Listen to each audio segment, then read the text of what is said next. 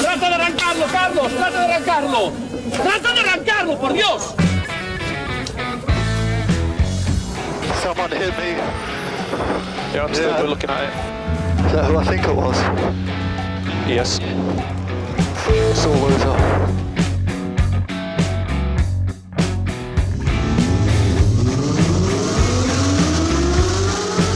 Izquierda buena más ojo corta, se cierra poco. Sasar. Corta, no cortar. Para izquierda rápida. Para derecha buena más, se cierra poco. Para izquierda buena más, se abre. Acaba buena más, se abre. Sasar. Para derecha buena más, no cortar. Para izquierda rápida, ojo, se abre. Para uno. Derecha rápida, ojo, con fe. Rápida, ojo, con fe. Acaba rápida menos.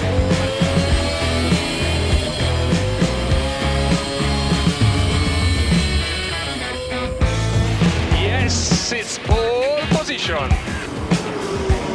Yes! Oh, grazie ragazzi!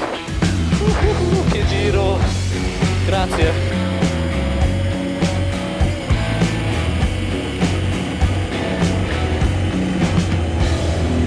Hola, hola, hola, ¿qué tal? Bienvenidos, bienvenidas a una nueva tarde, una nueva mañana, un nuevo día, un nuevo anochecer, un nuevo amanecer eh, a Turbo Track.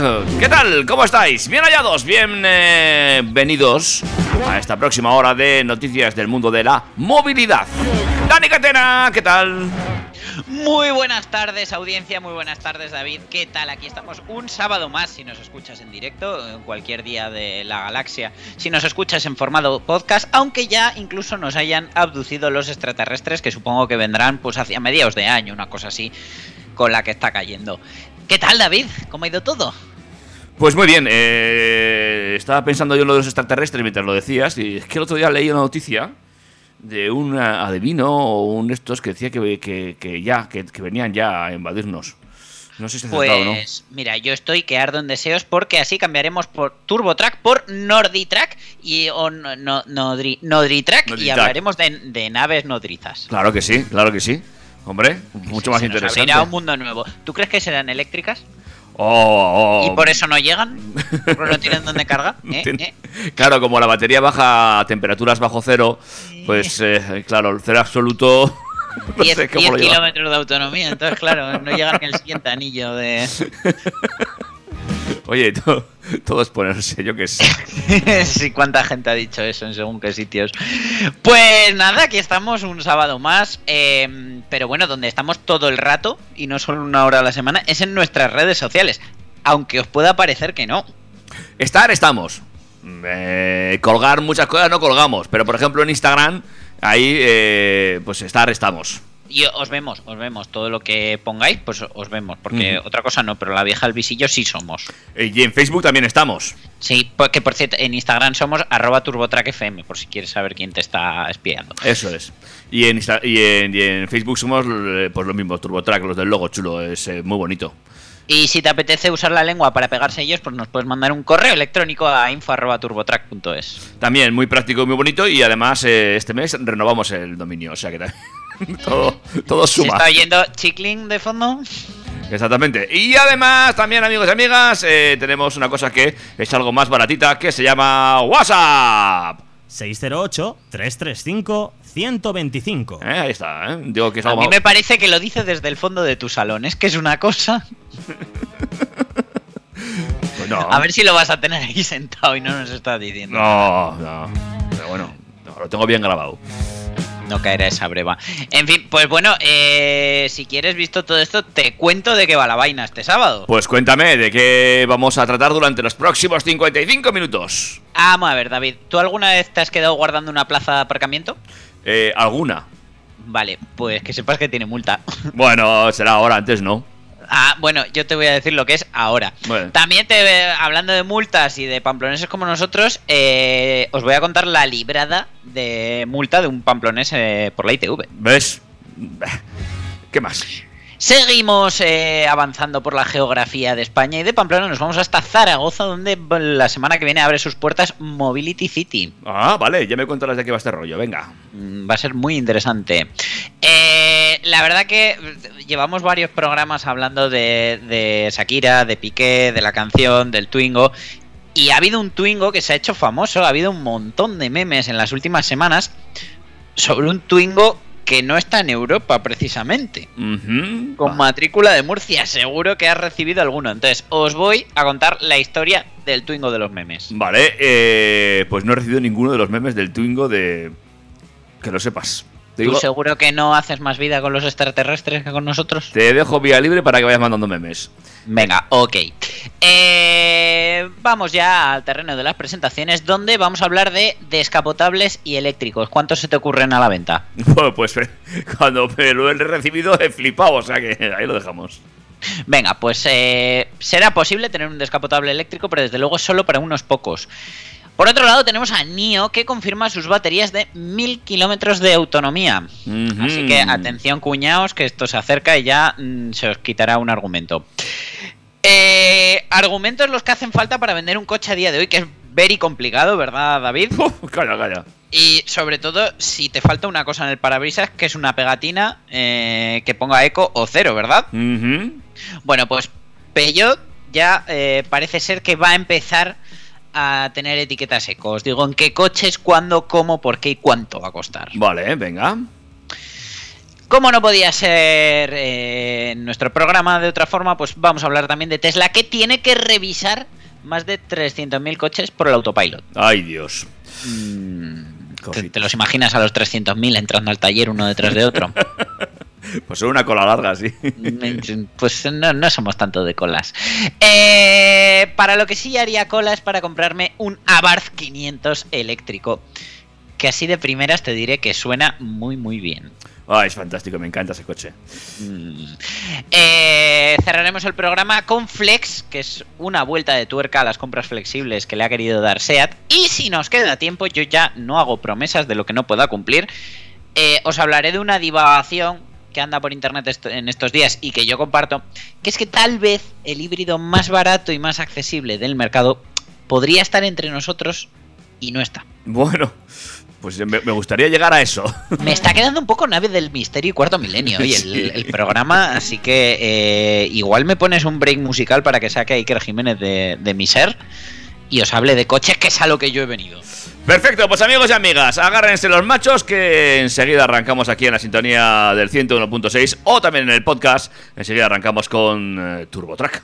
Turbo, Track. que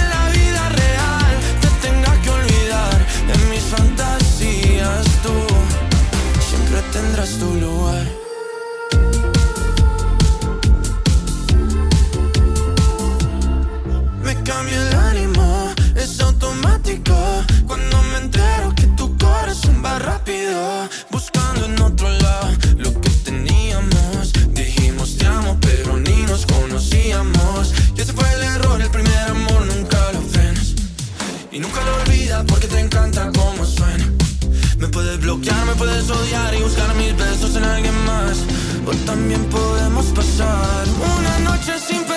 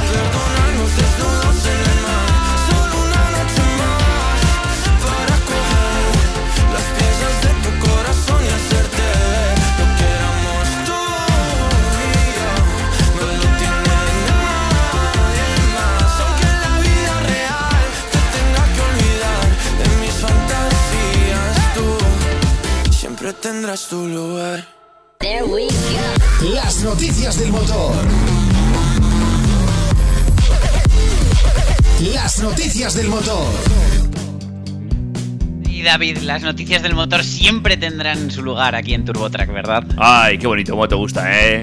Ay, cómo me gusta hilar ahí con las canciones, ¿verdad? Perdón, que estaba estornudando. Ay, va, va. Jesús. Eh, bueno, pues si quieres empezamos ya con las con, la- con las multas, porque vamos, no vamos a hablar de otra cosa en este bloque. Ay, sí, estaría por- tendría que estar multado estornudar como estornudo yo cuando conduzco, madre mía. Bueno, pero sí, arranquemos con esta multa. ¿Cuál es? Luego, luego limpiarás bien, porque se quedan ahí las microgotículas en el volante y en el cuadro y tal. Eh, ¿No te ha pasado nunca que coges un coche de otra persona y dices, uh, cuánto has estornudado? Cojo, aquí?". cojo poco el coche de otra persona, pero no, no me ha pasado. O es que no me he fijado, también puede ser. Con el trabajo que tienes, curioso que no cojas coches de otras personas. Bah. Pero bueno, yo os cuento que con la dificultad de aparcar en algunos barrios de las ciudades, a todos nos ha surgido la tentación de eh, bloquear como peatones una plaza de estacionamiento a la espera de que llegue el coche de un amigo o de un familiar para poder ocuparla. ¿Cuántas veces no? ¿Te lo has pasado? ¿Te lo has pasado? ¿Te lo has pasado? Espérate que me bajo y le das la vuelta a la manzana mientras. Sí. Pues bueno, esto a ojos del peatón puede parecer muy razonable y a menudo puede ocasionar conflictos entre el conductor que quiere ocupar la plaza que está guardando y, y quien la está guardando, porque vamos, ahí se han visto también casi tortas. Pero eh, os tengo que decir que es una conducta ilegal a ojos del Reglamento General de Circulación. Porque en él, concretamente en el artículo 122, se recoge que cuando exista refugio, zona peatonal u otro espacio adecuado, ningún peatón debe permanecer detenido en la calzada ni en el arcén, aunque sea en espera de un vehículo y para subir a este. Solo podrán invadir la calzada cuando ya esté a su altura. Es decir, los peatones deben estar en el asfalto el tiempo imprescindible como para subir y bajar del coche. Y esto está considerado un riesgo para ellos y está penado por una cuantía similar a la de cruzar la calle por un lugar no señalizado por un paso de cebra, que por si no lo sabéis, son 80 euritos. Bueno, muy bien. Bueno, por solo 80 euros puedes cruzar por donde te dé la gana. Y además jugarte la vida. Pero bueno, otra práctica muy típica que se emplea para guardar la plaza es hacerlo con un coche ocupando dos espacios. Si se hace esto, la sanción es considerablemente mayor. Hablamos de hasta 200 euros. Aunque la verdad, yo en mi barrio no he visto que multen a los coches que están ocupando dos plazas. Ni yo, ni yo, ni tres, no, nada. Olvídate. Pues que sepas que esto no sucede, pero también podría suceder, que no va a suceder, que eh, si se llama a la policía pueda acudir un servicio de grúas que retirará el vehículo infractor, pero eh, desde luego pues eh, a- eh, hará que a los 200 euros de multa se sume el coste de rescatar el vehículo del depósito municipal. Bueno, ya me gustaría ver a mí a un agente de la autoridad multando a alguien por aparcar indebidamente. En fin. Y en la calle, bueno, pero ya si hablamos de, de los centros comerciales, apaga y vámonos. Bueno, bueno, bueno. Que hay gente, hay gente- por dirección prohibida. Dos Hay- plazas me parecen pocas y yo he visto, eh, desde Sí, aquí sí. saludo a mi amiga Erika. Hola Erika, Erika es capaz de ocupar cuatro plazas con Sí, sí, sí, sí, sí. Hay gente que no aparca, tira el coche, lo deja ahí, ya está. Eso, estorba. eso- eso hace una vecina mía. Cada vez que salimos del garaje, mi señora dice, madre mía, lo he vuelto a tirar. Sí, sí, sí. sí. Es que algún día se le cae por la rapa del garaje, en fin. Eh, vamos a seguir hablando de sanciones porque una jueza de Pamplona ha anulado una sanción de 200 euros impuesta al propietario de un coche que no había pasado la ITV debido a que en el momento de la interposición de la multa el vehículo no estaba circulando, Claro. estaba estacionado. Claro. En la sentencia, contra la que no cabe recurso alguno, la titular del juzgado de lo contencioso administrativo número uno de la capital navarra explica que el artículo del reglamento de circulación invocado para poner la multa no define infracción alguna en el caso de los vehículos aparcados. Claro, es un reglamento de circulación, no de aparcamiento. El titular del vehículo impugnó la resolución sancionadora de la Jefatura Provincial de Tráfico de Navarra, por la que en diciembre de 2022 se le impuso una sanción de 200 euros por infracción del artículo 10.1 del Reglamento General de Circulación. Este precepto recoge textualmente que los vehículos matriculados o puestos en circulación deberían someterse a la inspección técnica en una de las estaciones de inspección técnica de vehículos al efecto autorizadas por el órgano competente en materia de industria, en los casos y con la periodicidad eh, requeridos y excepciones que establecen en la reglamentación. La inspección técnica, una vez comprobada la identificación del vehículo, versará sobre las condiciones del vehículo relativas a la seguridad vial, protección de medio ambiente, inscripciones reglamentarias, reformas y, en su caso, vigencia de los certificados para el transporte de mercancías peligrosas y perecederas. En su demanda, el recurrente alegó que su coche llevaba meses aparcado en la calle. Expuso que el citado artículo no contiene infracción alguna consistente en tener un vehículo estacionado sin pasar la ITV, por lo que entendía que la resolución sancionadora vulnera el principio de legalidad y tipicidad, ya que la infracción se constituye por el hecho de circular. La administración demandada se opuso a estimar que el hecho de no someter el vehículo matriculado o puesto en circulación a la inspección técnica obligatoria en el plazo o con la frecuencia exigida, aun cuando el vehículo no esté circulando, acarrea sanción. Enfatizó en que lo relevante es que se trate de un vehículo matriculado puesto en circulación con carácter general, aun cuando la fecha de la denuncia se encontraba estacionada en la vida, que no estaba dado de baja en tráfico y con la ITV caducada. Considero, por tanto, cumplimentadas las exigencias del principio de legalidad y tipicidad.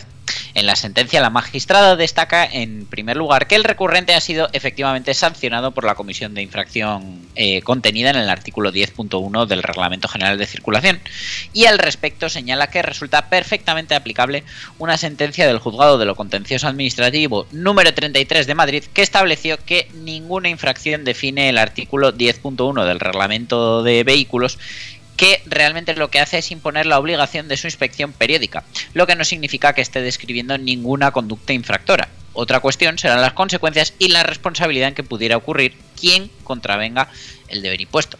Por tanto, según asegura la juez de Pamplona, el recurso debe ser estimado y por tanto la sanción anulada porque el artículo 10.1 del Reglamento General de Vehículos incumplido por el recurrente no define ninguna infracción, lo que efectivamente representa una vulneración del principio de tipicidad.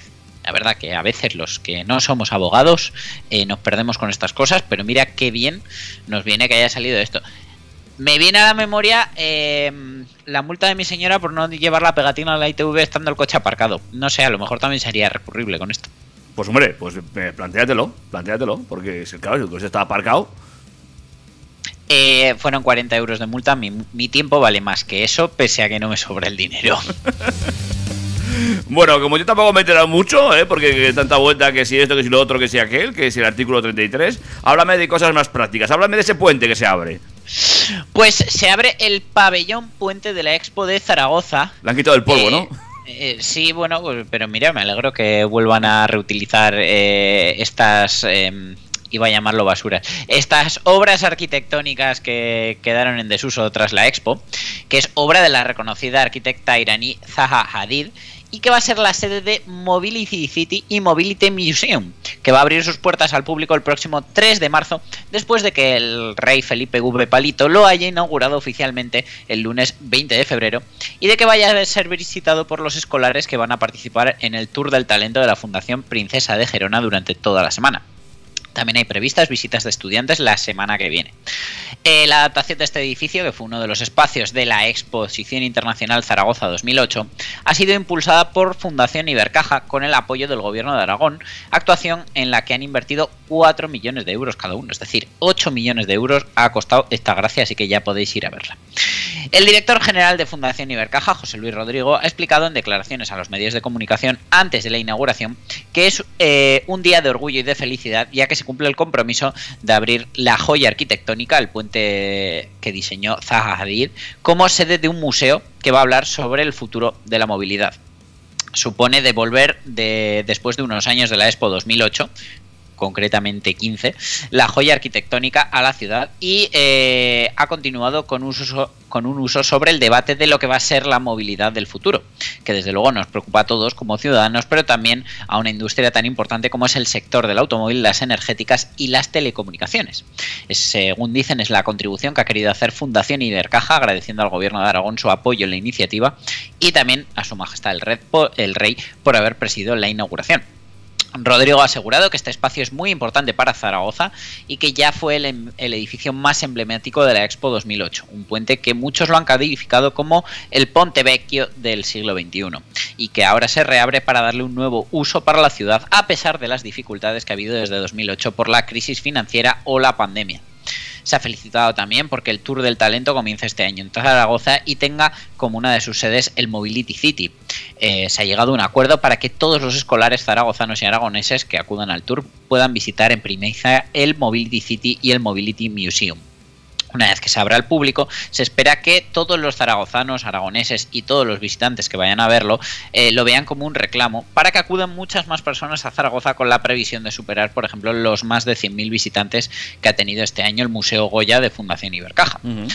El director general ha detallado que este espacio se ha diseñado como un centro de divulgación para toda la ciudadanía sobre qué retos van a venir en la movilidad del futuro a través del Mobility Museum y también de un foro de debate internacional sobre esta cuestión, con encuentros de institutos tecnológicos y congresos con empresas relacionadas con la movilidad.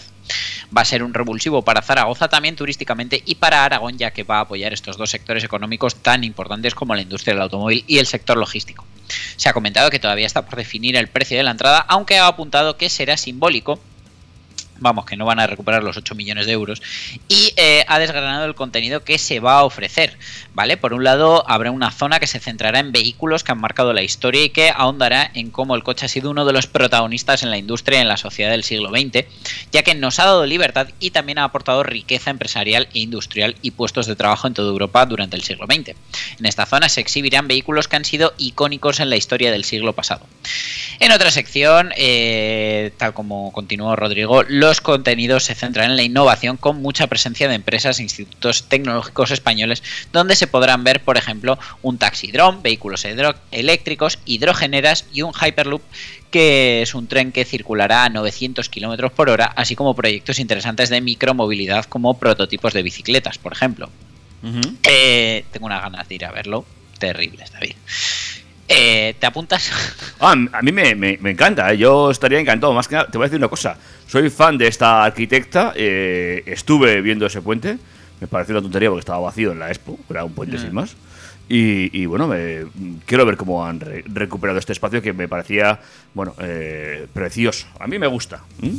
La verdad que el enclave está muy chulo, eh, va a tener muchísima información y va a tener una tercera parte que se va a centrar en la industria de componentes del automóvil y una cuarta en los retos de futuro, donde el visitante podrá simular en pantallas interactivas eh, y con realidad aumentada y realidad virtual cómo quiere que sean las ciudades del futuro. Eh, se ha relatado que a través de cuestionarios que irán apareciendo en las pantallas se diseñará una ciudad con más árboles, menos coches, más transporte público.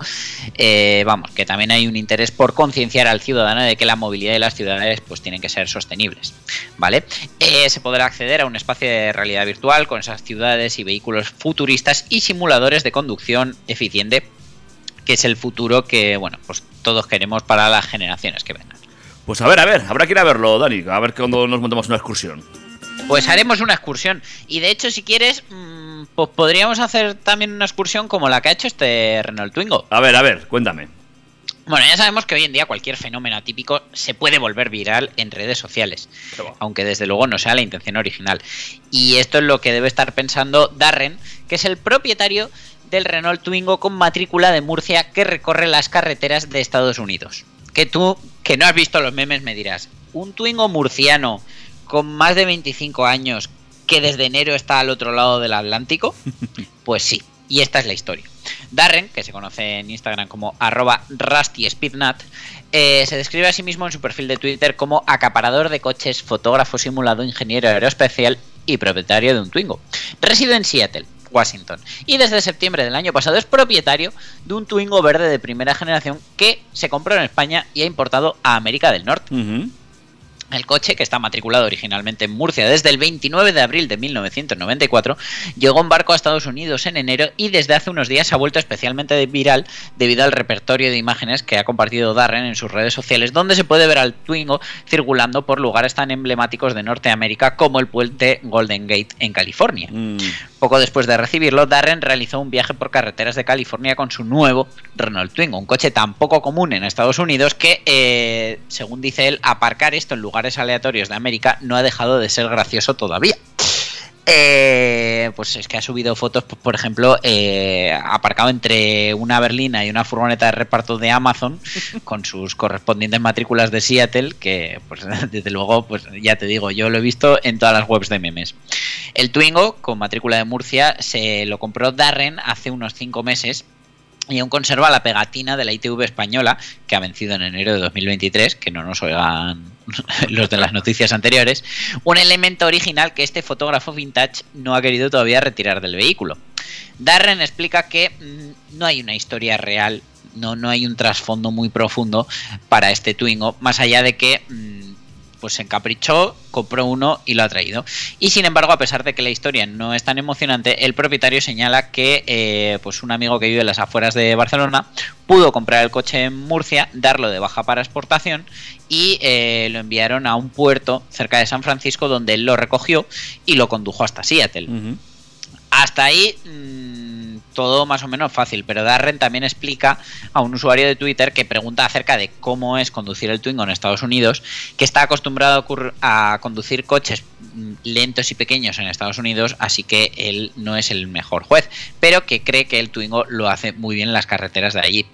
Eh, lo que sí que se le está haciendo un poquito bola eh, es el tema de matricularlo. Pero bueno, a pesar de la satisfacción general que, le da este coche con su motor de 1,3 litros y 55 caballos, eh, Darren señala que en temas repuestos pues eh, no va a ser fácil y que por ello eh, su amigo también le cargó la parte trasera del coche con piezas sencillas antes de enviarlo fuera de España pero que a día de hoy hay un par de piezas que tiene que pedir y la verdad que le está siendo complicado localizarlas por allí. Eh, no obstante, hace más de una semana, como os decía, Darren expresaba su frustración a través de Twitter, donde manifestaba que nunca más intentará importar un coche y que conseguir el coche desde España hasta la puerta de su casa fue la parte más fácil. Pero Darren está teniendo algunos problemas para eh, matricular el Twingo, que ahora tiene matrícula de Murcia, en Estados Unidos. Y es que, según dice él, pues lección extremadamente difícil aprendida al importar un automóvil. No pierdas de vista la documentación original. Su agente de aduanas puede arreglárselas con fotocopias y es posible que su DMV, Department of Motor Vehicles, vamos, la, la oficina de tráfico que le toque, eh, no, no pueda apañarse con fotocopias. Y enviar la documentación con el coche significa que podría desaparecer y luego estás jodido hablando mal y pronto. No aprendas esa lección como lo hice yo, explica Darren en su perfil de Twitter. Aún así, el nuevo propietario de este Twingo murciano está buscando alternativas para eh, poder matricularlo en Estados Unidos y, según dice, pues tiene amigos que ya están investigando un poco.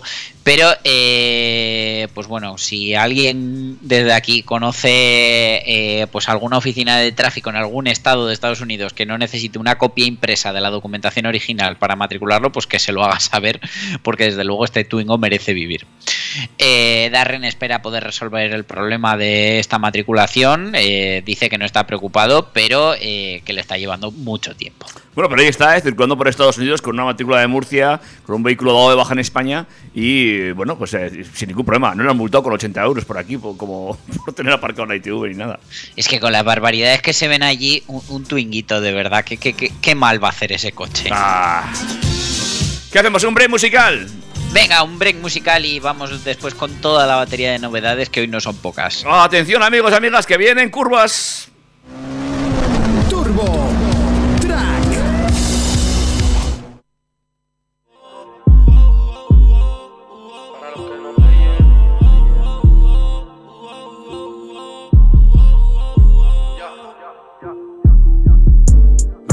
en un portal y las cosas me van tan mal. Fuck, que ya ni pienso en ti. Estoy pensando en cómo lograr escalar para llegar. Mi apellido así elevar. Y no sé, me quieres parar porque conmigo tú eres así. A mí me gusta hacer dinero y tú me dices que eso no es nada.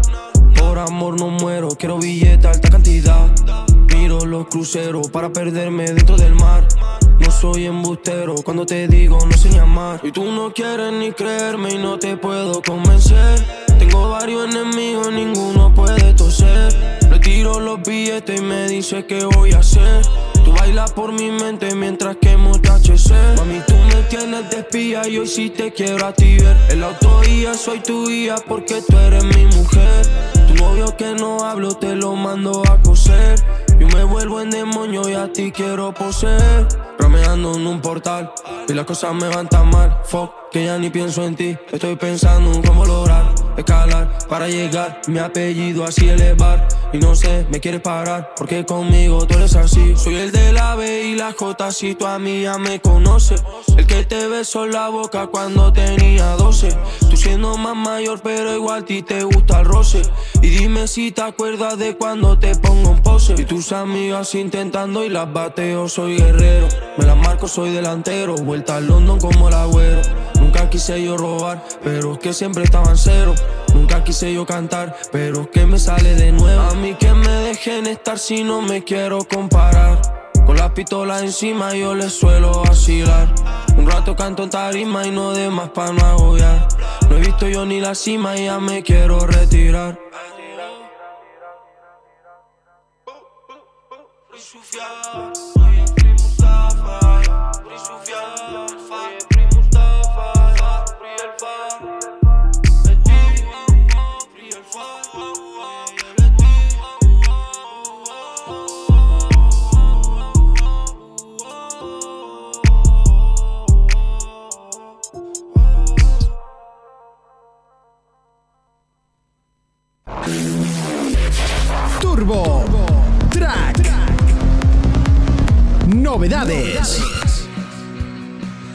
Bueno, pues parece ser que esta semana sí tenemos alguna novedad en el mundo del motor. Cuéntanos, Dani. Empezamos por hablar por eh, coches que parecían increíbles que fueran a existir.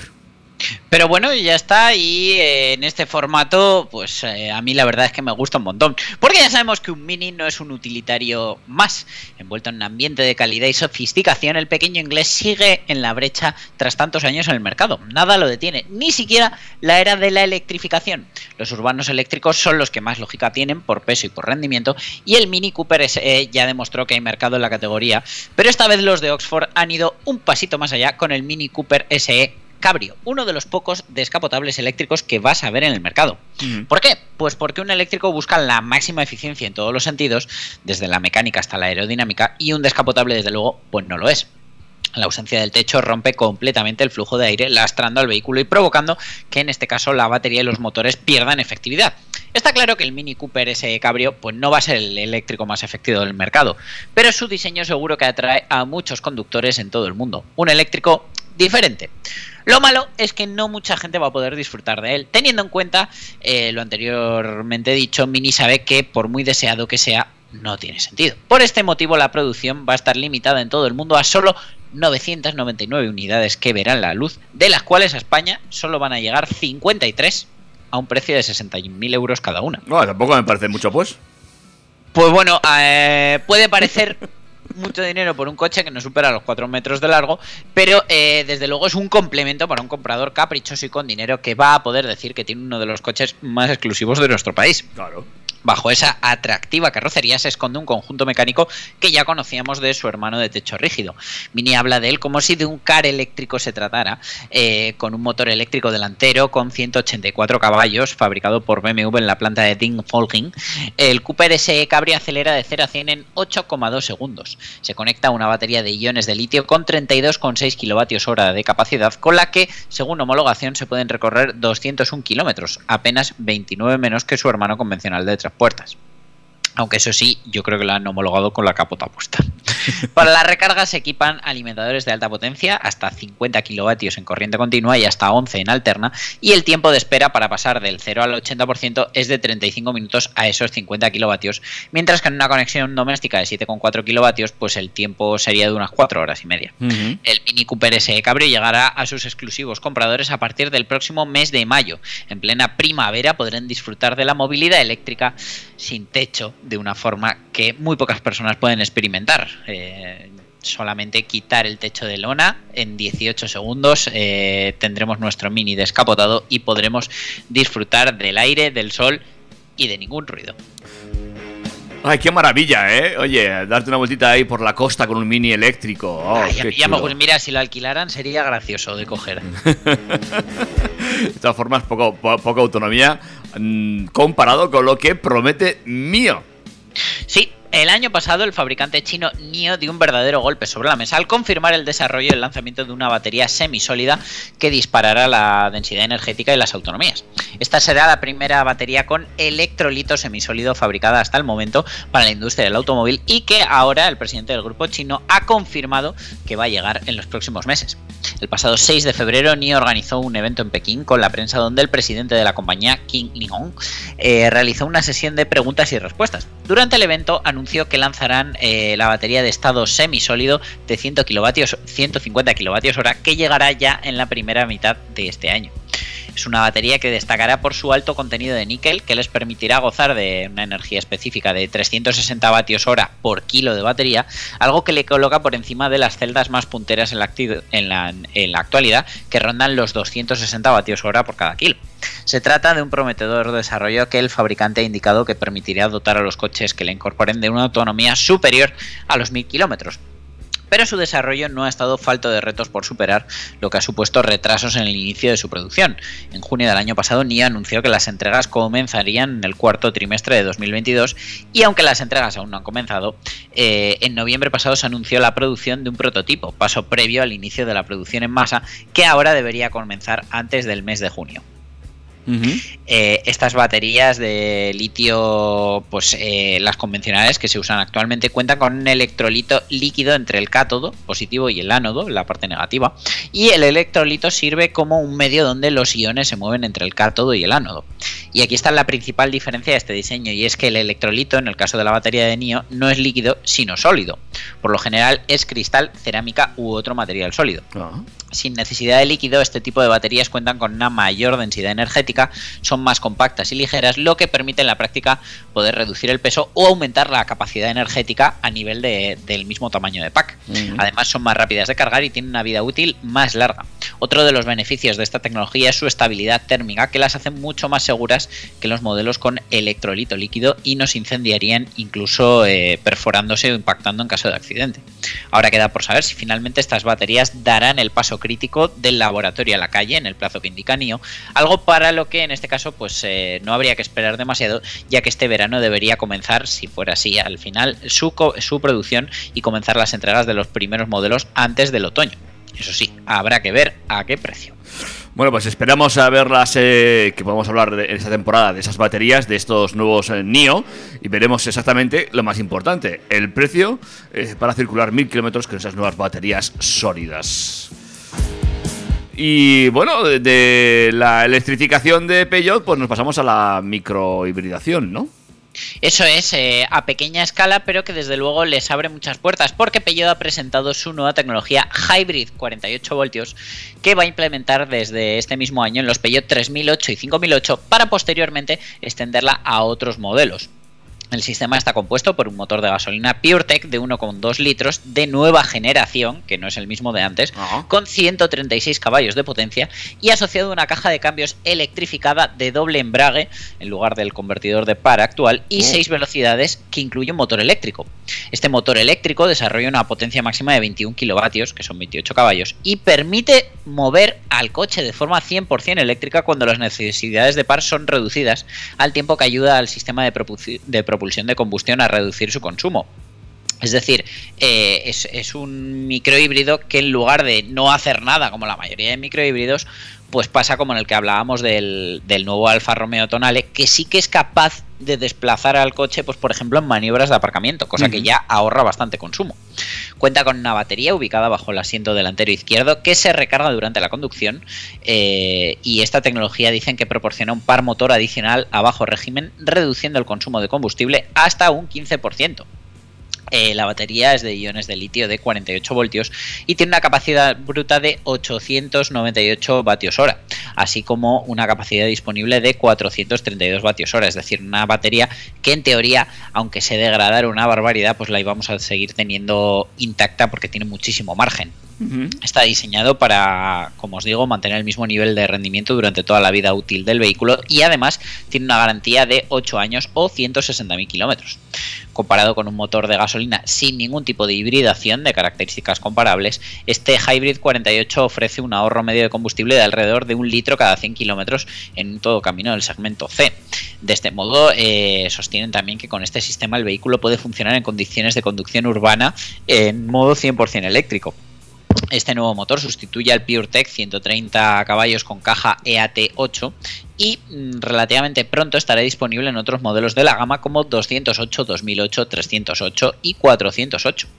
Los Peugeot 3008 y 5008 Hybrid, entre comillas, se fabricarán en la planta de Squawk y eh, se comercializarán en Europa en el segundo trimestre de 2023. Bueno, pues eh, una apuesta muy interesante esta del grupo Bellot por este tipo de vehículos eh, y que, bueno, puede salirles francamente bien. A ver, eh, la operación no es mala porque, bueno, es una microhibridación que realmente empieza a ser interesante desde el momento en el que es capaz de mover al coche por sí mismo. Eh, es una hibridación mucho más barata de implementar que una convencional pero teniendo en cuenta lo caros que están los Peugeot, pues eh, va a seguir saliendo caro. Lo que pasa que si más o menos mantiene el precio respecto al 130 caballos actual, eh, pues bueno, me parece mucho mejor alternativa y oye, llevas esa etiqueta eco que en muchos sitios evita que se te cierren muchas puertas. Bueno, pues ir viendo, no sabía yo que tanto habían subido los Peugeot, es que hace mucho que no miro los precios. Bueno. Uy, pues no los mires, te vas a asustar. Bueno, como ha subido todo, tampoco ya... si, si yo voy al súper, ya te digo yo. Estoy como para comprar. ¿Y qué, qué, qué les ha pasado a, a, los chicos de Tesla? ¿Qué, qué ocurre? ¿Ves? Esto es como no suben de precio, pues, pues la lían. No, Tesla va a revisar 362.758 vehículos, ni uno más ni uno menos. Los Vale. estoy contando yo aquí a mano. Eh, debido al riesgo de accidente asociado al Full Self-Driving Beta ha alertado la Administración Nacional de Seguridad de Tráfico en Carreteras eh, de los Estados Unidos. Y es que eh, el sistema pues, puede permitir que el vehículo actúe de manera insegura en los cruces, según advierte un informe regulador. Igualmente, el software permitiría exceder los límites de velocidad o atravesar de forma impredecible las eh, intersecciones. Eh, desde luego, pues bueno, para atajar la incidencia, Tesla ha decidido llamar a revisión a todos los coches afectados, a pesar de que por el momento no se tiene constancia de ningún accidente o muerte relacionada con este problema. Los vehículos parecen ser Model S, X eh, y Model 3 e I, fabricados entre 2017 y 2023 los primeros y eh, 2020 y 2023 los segundos. Tenemos que tener en cuenta eh, unos apuntes. Uno, Full Self-Driving, capacidad de conducción autónoma. ¿Qué pasa? Que, la, que no deja de ser un asistente, vale, que por marketing, con el nombre que tiene, tú piensas que puedes dejar al coche conducir solo, pero es que es un asistente de conducción, entonces tienes que estar tú encima, y aún y todo, van a hacer por, por repararlo, por decirlo de alguna manera, y que funcione mejor. Y dos, eso de que Tesla los va a revisar, no es que haya que llevar el coche a la teslería a que te lo mire el mecánico con su monito lleno de grasa y, y sus cosas. No, es que te va a llegar una actualización un poco más importante que deberás instalar lo antes posible. Bueno, entonces solo va a, haber, va a haber solamente cola en el router, entonces. Efectivamente, así que si conectas el coche a, a internet a través del móvil, pues contrátate una buena tarifa de datos, que esta actualización viene gorda. Bueno, bueno, bueno, atentos, ¿eh? eh ¿cuánto, ¿Cuánto tiempo hay que tener el, el coche parado para que se actualice? Eh? Madre mía, porque a veces... eh, te- te- te- te- pero cualquier coche ya, vas a actualizar y no, es que ahora tienes que estar una hora cerrado porque si no, no puedes conducir. Sí, a mí el coche me suele decir pues que suele ser como una media hora, pero bueno, te deja programarla pues para un momento en el que sepas que no vas a necesitar el coche eh, pues en plan a las 2 de la mañana o una cosa así. Mi madre que ya se asusta cada vez que le sale el mensaje de Windows, en fin. La mía, que hoy creo que no nos está escuchando porque está en otro país, eh, te hace siempre la misma pregunta. ¿Pero a qué le doy? ¿A aceptar o a cancelar? Venga, vamos a hablar de otro coche de edición limitada, ¿eh? No, estamos ahora ya vueltas si nos compramos un Mini o quizás este. A mí la verdad que me ha encantado y me suena muy bien, porque Abarth, perteneciente ahora al grupo Stellantis, ha lanzado la expedición especial de lanzamiento del Abarth 500e totalmente eléctrico, eh, denominada Scorpionísima, y que va a estar limitado a 1949 unidades en todo el mundo, una cifra que por cierto hace alusión al año en el que se diseñó el primer modelo de la firma. Las reservas de esta edición especial ya están abiertas en España y el precio de salida es de 41.700 euros en versión hatchback y de 44.700 en versión cabrio. Lo que pasa que yo el 500 cabrio no lo considero tan descapotable como el Mini, porque en realidad es como un techo solar gigante, pero sigues teniendo los arcos del techo. En, el Mini vas totalmente descapotado. Pero bueno, son las dos variantes disponibles y que ambas van a poder beneficiarse de las ayudas públicas para incentivar la compra de vehículos eléctricos, el plan MOVES. Monta un motor eléctrico de 154 caballos, 113 kilovatios, que le permite acelerar de 0 a 100 en 7 segundos y alcanzar una velocidad punta de 170 kilómetros por hora. Por otro lado, el tamaño de la batería es de 42 kilovatios hora y le proporciona una autonomía de 250 kilómetros. En ese sentido, dispone de un sistema de carga rápida de 85 kilovatios que le permite alcanzar el 80% en unos 35 minutos. Pero a mí, sin duda, lo que mm, más me ha llamado la atención del coche es el sonido. ¿Ah, sí? Sí, porque este coche incorpora una opción para que suene de forma artificial como si fuese un vehículo con motor de gasolina. ¡Ay, Dios! Pero no cualquier vehículo, es que suena como un Abarth. Es que es buenísimo. Eh, pero bueno, a mí la verdad que me ha gustado el sonido. No sé, tendría que verlo en directo para ver si realmente eh, merece la pena conducir con ese sonido. O sea, porque a mí el sonido me gusta, pero no sé si termina de encajar con el coche que es. Pero bueno, eh, que sepas también que se puede activar o desactivar. Eh, el altavoz es bastante gordo y va ubicado en los bajos del coche, en la parte trasera. Ajá. Y bueno, pues eh, este modelo de edición limitada antecede al lanzamiento de esa nueva gama que se lanzará en el próximo abril y viene de serie con distintos sistemas de asistencia a la conducción como el mantenimiento de carril, llamada de emergencia, freno de emergencia autónomo, advertencia de ángulo muerto. La verdad que bueno, pues como era de esperar, en seguridad viene hasta arriba. Y eh, desde Abarth han indicado que esta edición especial va a estar disponible en dos colores, verde y azul, y está dirigido a esa generación millennial eh, con un poder adquisitivo, ellos dicen de clase media alta, yo diría alta muy alta. en fin. Vale. Eh, bueno, pues es un coche a tener en cuenta, ¿eh? Ay, qué pénica. Eh, Bueno, pasar un coche urbano está bien, ¿no? De autonomía bien, ¿no? ¿Tú me lo recomiendas? Sí, la verdad que a mí me gusta mucho, pero bueno, mm, son casi 20.000 euros menos que el Mini, cosa que no está mal. Es muy divertido de conducir, pese a que no lo he probado, pero vamos, confío en el, en el saber hacer de los chicos de Abarth. Pero bueno, pues yo por 41.000 euros todavía eh, me seguiría comprando otras cosas, salvo que ya tuviera absolutamente todas mis necesidades eh, inmobiliarias, inmobiliarias cubiertas y dijera, pues venga, ahora sí, 41.000 euros en esto. Bueno, eh, quizás eh, Abraham te lo pueda vender como te quiere venderse a los coches. Sí, porque pasamos del poder adquisitivo alto a los que no tenemos un duro, que, eh, pues bueno, alguna marca todavía se esfuerza por ponérnoslo un poco fácil, ¿verdad, David?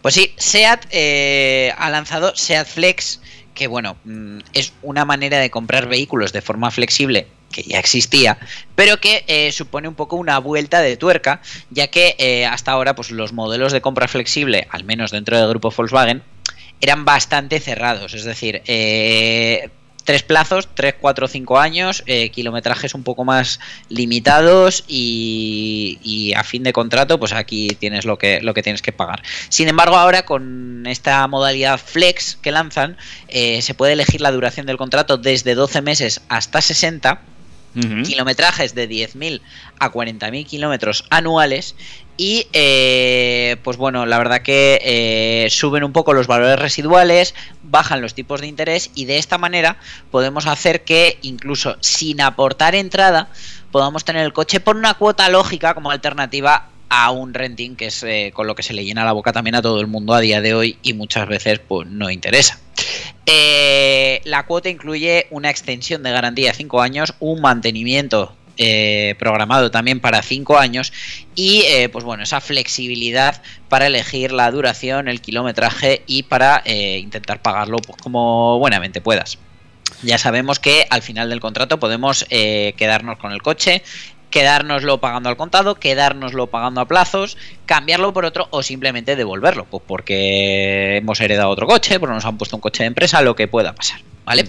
En el caso del Ibiza, que es donde arranca la gama, está disponible desde 230 euros con garantía y mantenimiento sin ningún tipo de entrada eh, para 60 meses con una cuota final de 8.414 euros con ese TIN reducido para los tiempos que en los que estamos de eh, un 7,5%. Y eh, el acabado Reference XM con motor de 80 caballitos. Tú que pilotas un poco más de esto, David, eh, el Arona también salía por menos de 300 al mes, ¿puede ser? Eh, sí, el reference sí sale por algo menos de 300 al mes. Pues, pues mira, pues eh, ahí está un poco la barrerita de los 250, 300 euros al mes sin tener que aportar esa entrada, pues porque está la cosa muy achuchada y aunque no esté incluso muchos pues eh, simplemente queremos pagar una cuota, despreocuparnos y dentro de 4 o 5 años pues ya veremos qué pasa con el coche, ¿verdad? Eso es, ya, ya decidirás, ¿eh? O, o cuánto te ha cambiado la vida, ¿eh? Porque ahora estás soltero, pero dentro de cuatro años tienes tres hijos. ¿Quién sabe? Ah, Eh, No me hables de eso, por favor. Tres no. ya está. Tres, tres no, no, no, yo ya tengo el trabajo hecho. En fin, eh, venga, cuéntame lo de ese coche híbrido tan barato. Tan barato, pero que no existe. Vaya, O sea, hombre. Es, es tan barato como hipotético. Pero bueno, esta semana eh, todos los medios de prensa, salvo TurboTrack, han tenido la oportunidad de probar en primicia el primer coche híbrido de Dacia, el Dacia Jogger Hybrid 140 caballos, que a mí eh, me parece un modelo pues que es muy importante, no solo para la marca, sino para el mercado en general, porque bueno, pues tiene un precio competitivo para, para lo que hay ahora mismo en el mercado tiene un buen maletero, tiene posibilidad de 7 plazas, tiene una seguridad digna, no es como los Dacia de antes, que era como, mira, te estás comprando un coche barato, pero ya sabes por qué es barato. Y eh, desde luego, pues eh, tiene muchísimas cualidades y un conjunto mecánico de hibridación que funciona realmente bien, gasta muy muy poco y en prestaciones pues supera toda la gama Dacia que hay ahora mismo en motores. ¿Qué pasa con el coche? Pues que el Jogger realmente para, para poder producir ese coche eh, tan chulo y tan barato han recurrido a la plataforma del Sandero.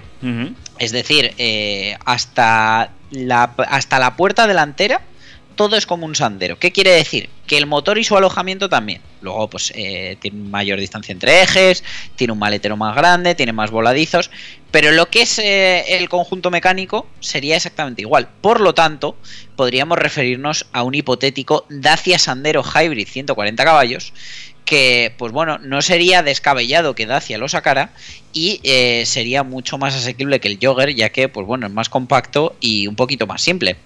También sería más barato que un Renault Clio E-Tech Full Hybrid con la misma mecánica, un Toyota Yaris Electric Hybrid que pues bueno, hay que convivir con su caja de cambios de Vespino y por ejemplo el Honda Jazz, que desde luego pues, cuando te preguntan qué coche me compro, nadie se acuerda de que existe y son los tres híbridos convencionales más asequibles del mercado español.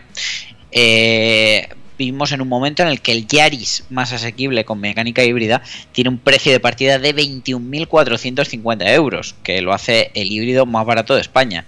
Seguido va el Honda Jazz, que son 21.950 euros, llevan 500 euritos, y el Clio eleva su precio 22 euros por encima del Jazz hasta los 21.977. Hilando fino, ¿eh? El, Da- el Dacia Jogger eh, pues tiene un precio más elevado, pero tenemos que tener en cuenta que pues ofrece hasta 7 plazas, tiene 607 litros de maletero, eh, pues bueno, eh, ofrece mayor espacio y, y la misma eficiencia que los modelos que hemos nombrado. Y la versión más asequible del Jogger eh, se... Uy, no sé qué he hecho con el micrófono, ¿se me oye? Sí, ahora sí. Vale, pues eh, eso, el- la versión más asequible del Jogger se puede reservar con un precio que arranca en los 24.450 euros. Teniendo en cuenta el precio del Jogger, pues sería fácil, o por lo menos factible, ver un sandero híbrido cuyo precio de partida estuviera en esa barrera de los 18.000 euros, de los 3 milloncejos de antes. Con estos precios en la mano y teniendo en cuenta que el Jogger deriva directamente del actual Sandero, pues Dacia tiene realmente fácil lanzar al mercado un Sandero equipado con el mismo sistema híbrido que da movimiento a los Jogger, Clio y Capture, ya que el reto técnico y logístico de ap- adaptar el tren de potencia al modelo de Dacia y trasladarlo a sus líneas de producción, pues ya lo tiene hecho, por lo que apenas tendría que destinar un pequeño desembolso, pues no sé, a ponerle la pegatina hybrid al, al Sandero, pero no tendrían que hacer más. Eh, no obstante, pues tenemos que tener en cuenta que hay varios potenciales motivos por los que el Sandero Hybrid 140 no existe todavía. Eh, hay que pensar que incluso con el Jogger, hasta pasados unos meses de su comercialización, Dacia no quiso confirmar la llegada de esta versión híbrida porque eh, implementar un tren de potencia de este tipo en uno de sus coches hace que el precio se eleve de manera significativa que va un poco en contra de lo que es la filosofía de vida de, Dacia y por eso tuvieron que tirar de ingenio y buscar un nicho de mercado tan específico como es el de los familiares de siete plazas con gran maletero para poder dar cierta lógica a un Dacia con un precio de 25.000 euros de base. Otro motivo de la no llegada de ese sandero híbrido a las calles pues podría estar en las sinergias del grupo. Y es que a la hora de buscar un coche híbrido urbano, el aspecto que más prima es la relación entre la tecnología que estamos obteniendo a cambio de qué precio. Y todos sabemos que Dacia pues, hace uso del mismo tecnología que Renault y llegado el momento pues podría suponer un problema para el Renault Clio E-Tech Full Hybrid, ya que el Sandero ofrecería exactamente la misma tecnología a cambio de un precio pues, varios miles de euros inferior, lo que podría llegar a canibalizar las ventas del utilitario francés a favor de las del rumano. Bueno, eh, pues ciertamente es una penita, ¿eh? pero ostras, encontrarnos un, pre- un- vehículo híbrido eh, con 7 plazas por, eh, por en torno a los 25.000 euritos es una auténtica, auténtica ganga hoy en día. ¿eh? Sí, la verdad que, mira, yo pensándolo, me parece que podría ser el coche perfecto para mucha gente, entre ellos mis padres, por ejemplo, esa versión de siete plazas para que lo llenen de nietos con to- todos los que le está dando mi hermano y los pocos que le voy a dar yo. Eh, y una mecánica híbrida que realmente me parece súper positiva para gente que no le va mucho la conducción, que abusan mucho del freno, que prefieren conducir por ciudad que salir a carretera. Eh, me parece que el híbrido encaja con muchas tipologías de, conductores que pasan de la conducción, entendedme. No quiero decir que si te compras un híbrido no te gusten los coches o no te guste conducir, pero desde luego pienso que es una ayuda, pues porque bueno, eh, suaviza un poco algunas de las manías o errores que, que- que se pueden cometer habitualmente conduciendo si pues no te interesa y no le estás prestando la suficiente atención a lo que es eh, el manejo del coche pues en su régimen óptimo, etcétera. Y además, pues bueno, pues siempre llevas un cambio automático ahí. Entonces, la verdad que sería bastante interesante ya no ver ese jogger, sino un coche pues más accesible y que realmente en el mercado está demostrando que lo peta, como es el Sandero, sobre todo en su versión Stepway, que vamos, pare, no sé, habré visto tres Sanderos de los nuevos que no sean Stepway. Poco sí. Ah, me parece brutal. Y luego con así que ya me he ido cruzando alguno con la parrilla nueva, con el logo nuevo, y he de reconocer que está pintón. Está, está bonito, está bonito. Está, está pintón, debe ser que yo me fijo, pues claro, porque como pone DC, digo, mira, Dani Catrina. Igual es tu futuro coche. Vete pensándotelo. Bueno, hablando de mis coches, os tengo que decir que esta semana mi Model 3 ha cumplido 50.000 kilómetros. Y como tal como un famoso mecánico de TikTok eh, presagiaba, pues eh, se me ha roto el chasis dos veces, se me ha caído el volante. Cuando hace frío tengo una autonomía de 28 kilómetros. mm, me paso horas y horas esperando en estaciones de carga para poder cargarlo. Me he gastado 10.000 euros en, en energía para cargarlo. Y en abogados, y en abogados. También, también, por supuesto. Eh, de verdad, David, 50.000 kilómetros que no ha pisado un taller para nada. Que lo único que he hecho ha sido llenarle de aire en las ruedas y echarle un poco de lavaparabrisas. Bueno, pero dinos, ¿cuánto baja la autonomía con estos... Bueno, hoy no ha hecho mucho frío. Con estos fríos que van a venir la semana que viene o los que hizo hace un par de Nada, semanas. me, me ha subido 1 o 2 kilovatios hora el consumo medio. Entonces estamos hablando que si en verano mi coche tiene una autonomía real de 360, 370 kilómetros, pues a lo mejor ahora en invierno estamos en pues, 340, 330, una cosa así. Llevadero, bien, te da para ir y volver a trabajar, que es lo que interesa. Sí, sí, sí, porque esa es otra, la de no, pues es que vas a tener que parar a cargar todos los días. No, Bueno, pues nos Eh, alegramos, ¿eh? Nos alegramos por los 50.000 kilómetros de tu Tesla. ¿Con cuánto tiempo? ¿No- ¿Hace un año o...? 11, 11 meses. 11 meses. El día del padre hará un añito y bueno, pues espero preparar un vídeo contándoos pues eh, cómo ha sido un año, eh, cómo, cómo ha ido yendo todo, pues eh, sobre todo el- lo que más duda genera la gente, cuánto me he gastado en electricidad en este año, eh, si he cobrado ayudas, cuánto he cobrado, cuánto han tardado en pagármelas, mm, por cuánto dinero realmente me está saliendo el coche, pues todas esas cosas que desde luego son bastante interesantes, pues voy a intentar hacer un vídeo para, para celebrar el añito de Rayo Macbatio y, y despejar dudas, aunque da igual todas las verdades que cuentes en internet, que la gente, pues, eh, con tal de criticar, se van a quedar con, con lo primero que vean y con lo que les interese, que será lo que diga algún gañán, por angelito que parezca, en las redes sociales. ¡Hala, cuídate mucho, que nos tenemos que ir! David, un abrazo. Hasta la semana que viene. Nos oímos en los podcasts. Adiós, adiós. Adiós.